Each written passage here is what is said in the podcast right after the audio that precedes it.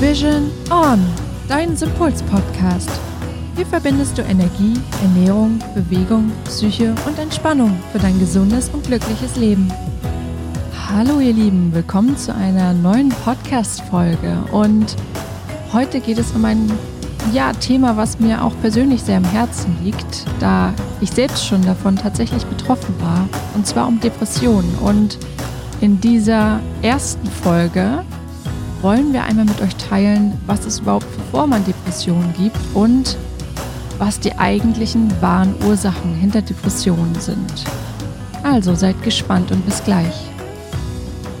Hallöchen, Hannes. Hallo, Anna.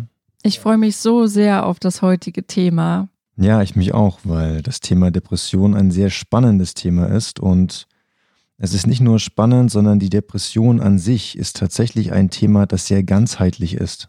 Aber dazu erzählen wir euch später noch einmal mehr. Ja, das Thema an sich ist deshalb auch so spannend für wahrscheinlich viele von euch, da so ungefähr fünf Millionen Menschen in Deutschland tatsächlich unter Depressionen leiden. Ich vermute mal, dass die Dunkelziffer tatsächlich höher ist, weil vielleicht nicht jeder damit, naja, gleich eben zum Therapeuten geht oder zum Arzt, sondern man diese Phasen wahrscheinlich erstmal versucht auszuhalten. Aber manchmal sind diese Phasen ja auch schon eine Form tatsächlich von Depressionen.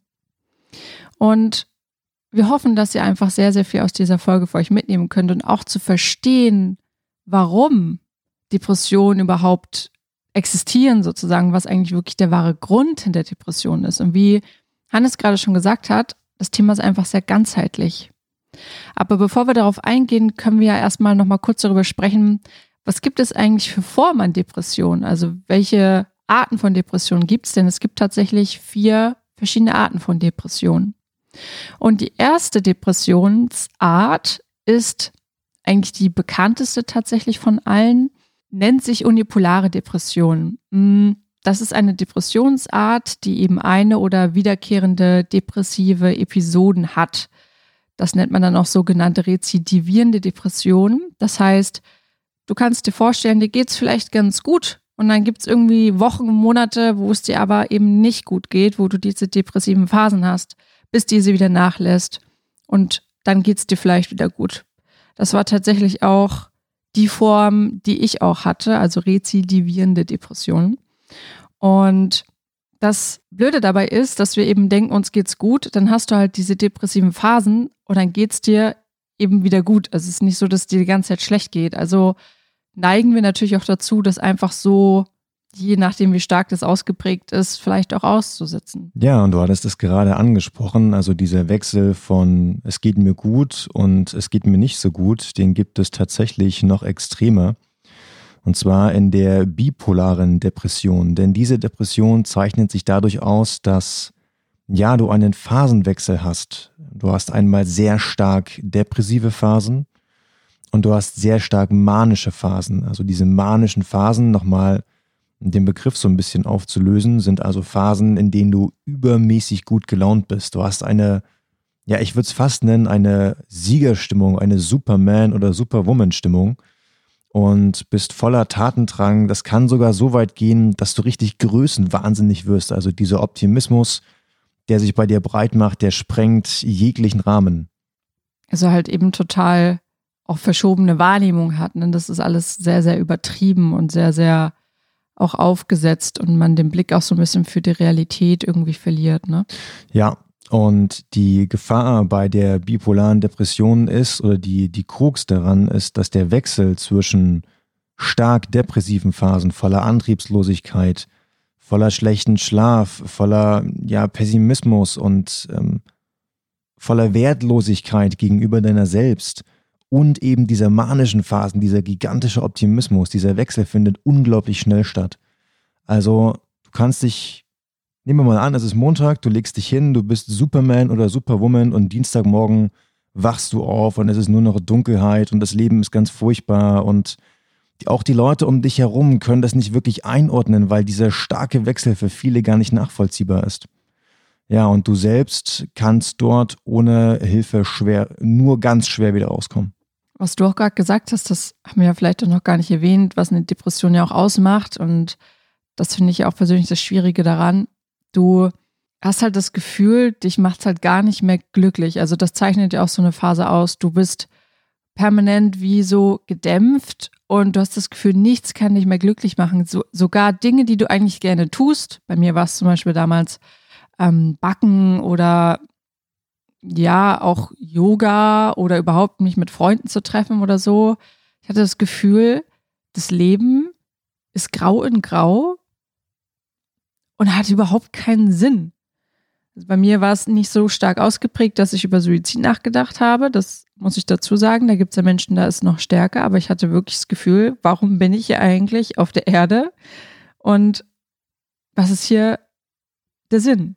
Also ihr könnt euch das ungefähr so vorstellen, als würdet ihr mit Noise-Canceling-Kopfhörern und Sonnenbrille durchs Leben laufen. Und vielleicht noch leicht steif dazu, leicht bis schwer steif sozusagen. Ich habe mich natürlich damals auch gefragt, was mit mir los ist. Ne? Du stellst dir ja dann schon die Frage, oh Gott, was ist das jetzt? Ja, es war schon eine Form der Depression. Mm, da kommen wir aber auch nochmal zur, zur dritten Form der Depression. Das ist ein bisschen schwieriges Wort. Ne? Das muss ich jetzt auch nochmal hier nachlesen. Dysthemie. Das ist, wenn diese depressiven Symptome weniger stark ausgeprägt sind, aber eben über einen langen Zeitraum vorhanden sind. Also das, was du gerade beschrieben hast mit dieser Dämpfung, mit diesen Noise-Canceling-Kopfhörern zum Beispiel, ähm, dass du das über mehrere Jahre halt wirklich durchgehend hast, dass du nicht diese Phasen hast, sondern dass du durchgehend wie gedämpft bist und vielleicht nicht so stark, aber so ganz leicht. Und das ist natürlich auch eine Gefahr, weil wenn es nur ein bisschen ist, sozusagen, dann ist natürlich auch, ja, ich sag mal, der interne Antrieb bei dir selbst zu sagen, ja, ich habe vielleicht Depression und ich muss da jetzt mal was gegen tun, der ist natürlich nicht so groß, wie wenn du in diese starken manischen oder stark depressiven Phasen rutschst. Ja, und zum Schluss gibt es noch eine Art der Depression, die vielleicht einigen von euch noch gar nicht so bekannt ist, die aber jetzt so langsam an die Tür klopft, nämlich die Winterdepression, also die saisonale Depression. Denn ähm, ja, vielleicht hat das der ein oder andere von euch schon festgestellt, aber sobald die Tage kürzer werden, es wird früh dunkel, es wird kalt, ähm, es gibt vielleicht nicht die Möglichkeit, ähm, ja, einfach Sonne zu tanken oder das Leben in seiner Vielfalt, so wie wir es jetzt im Sommer haben, wo eben alles grün ist und blüht und wir das Gefühl haben, alles ist lebendig. Wenn es das halt nicht mehr gibt, dann ist der ein oder andere von euch vielleicht schon mal in so eine kleine, ja, ich nenne es mal Winterschlaf oder kleine Winterdepression gefallen. Und das ist tatsächlich sehr häufig zu beobachten. Das ist gerade so um die Zeit ab Oktober bis Ende Dezember, Januar, ähm, ja, dass sich die Anzahl von Menschen, die das betrifft, deutlich erhöht. Bei mir war tatsächlich beides der Fall. Also ich hatte auch diese Winterdepression. Es ist dann, sobald die Tage kürzer wurden, geriet ich dann auch so richtig so in Panik und habe dann richtig gemerkt, wie so langsam meine Stimmung sich gedrückt hat. Und das hat sich halt eben überlagert, so mit diesen anderen Phasen. Das war bei mir einfach richtig extrem dann, gerade wenn ja es so Oktober war ungefähr.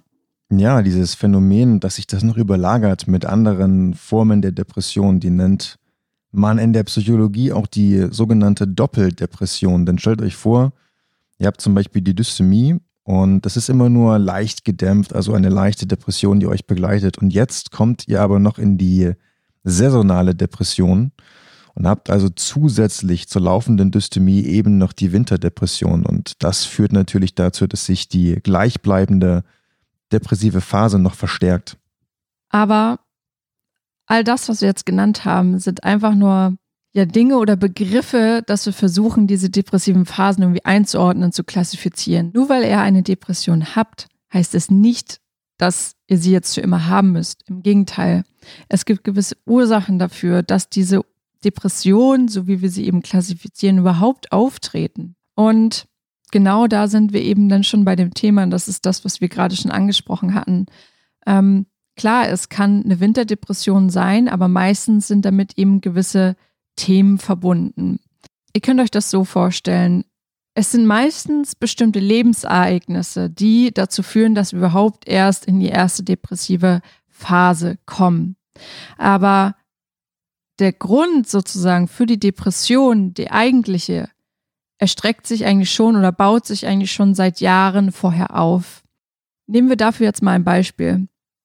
Mein Auslöser damals war, dass mein Opa gestorben ist und ich damals zu meinem ja, Freund, von dem ich mich eigentlich getrennt hatte, wieder in die Wohnung gezogen bin. Und diese zwei Ereignisse haben sich so überlagert. Und da bin ich das erste Mal in diese richtig krasse Phase gestürzt. Aber das Thema, was ich zum Beispiel mit meinem Freund hatte oder auch, ähm, dass es mir generell nicht so gut ging, das bestand eigentlich schon vorher.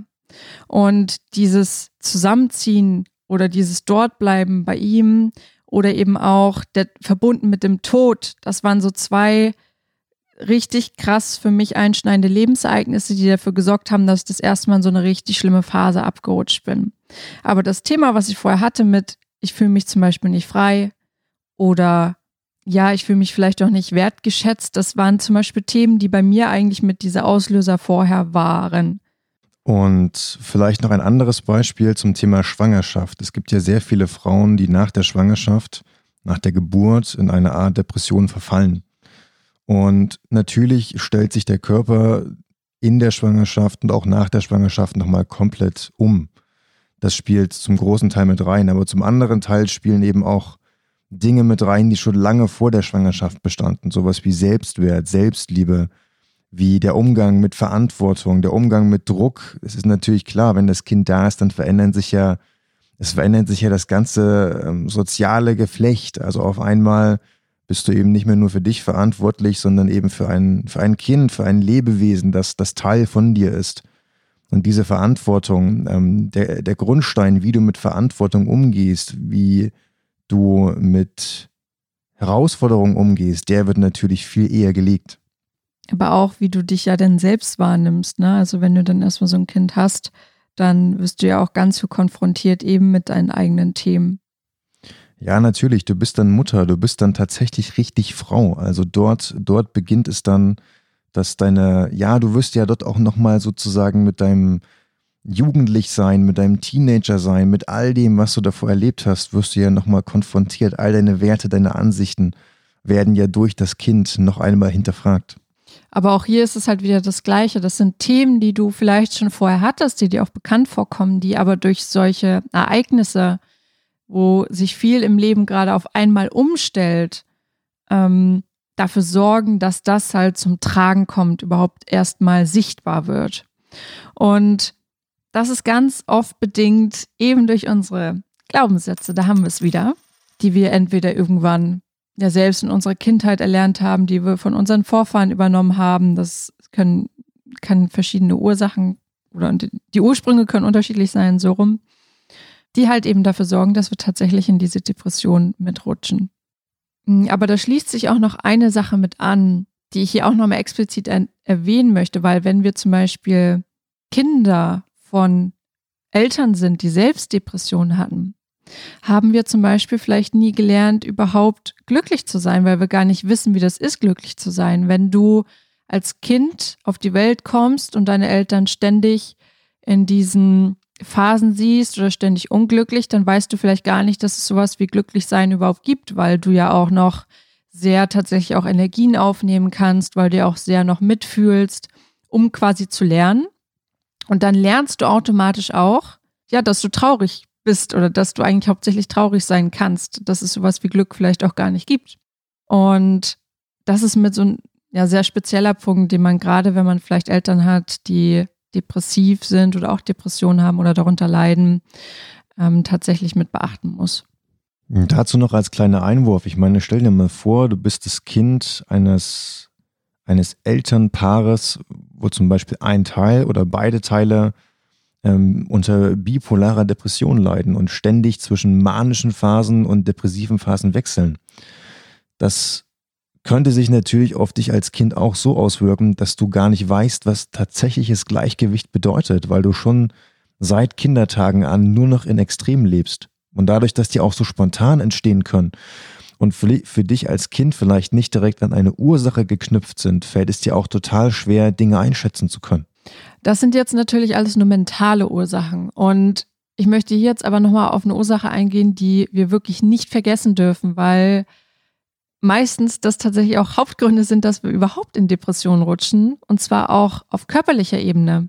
Denn stellt euch vor, dass wir oder wenn wir uns über Jahre falsch ernähren, vielleicht nicht mit genügend Obst oder Gemüse, das ist jetzt mal ein Beispiel, kann es tatsächlich sein, dass uns bestimmte Aminosäuren fehlen, die für die Bildung von Glückshormonen zuständig sind. Das heißt, dass wir dadurch auch einen verschobenen Hormonstatus haben und uns eben diese Glückshormone fehlen, währenddessen die anderen Hormone, die für die anderen Emotionen zum Beispiel zuständig sind, ähm, überwiegen.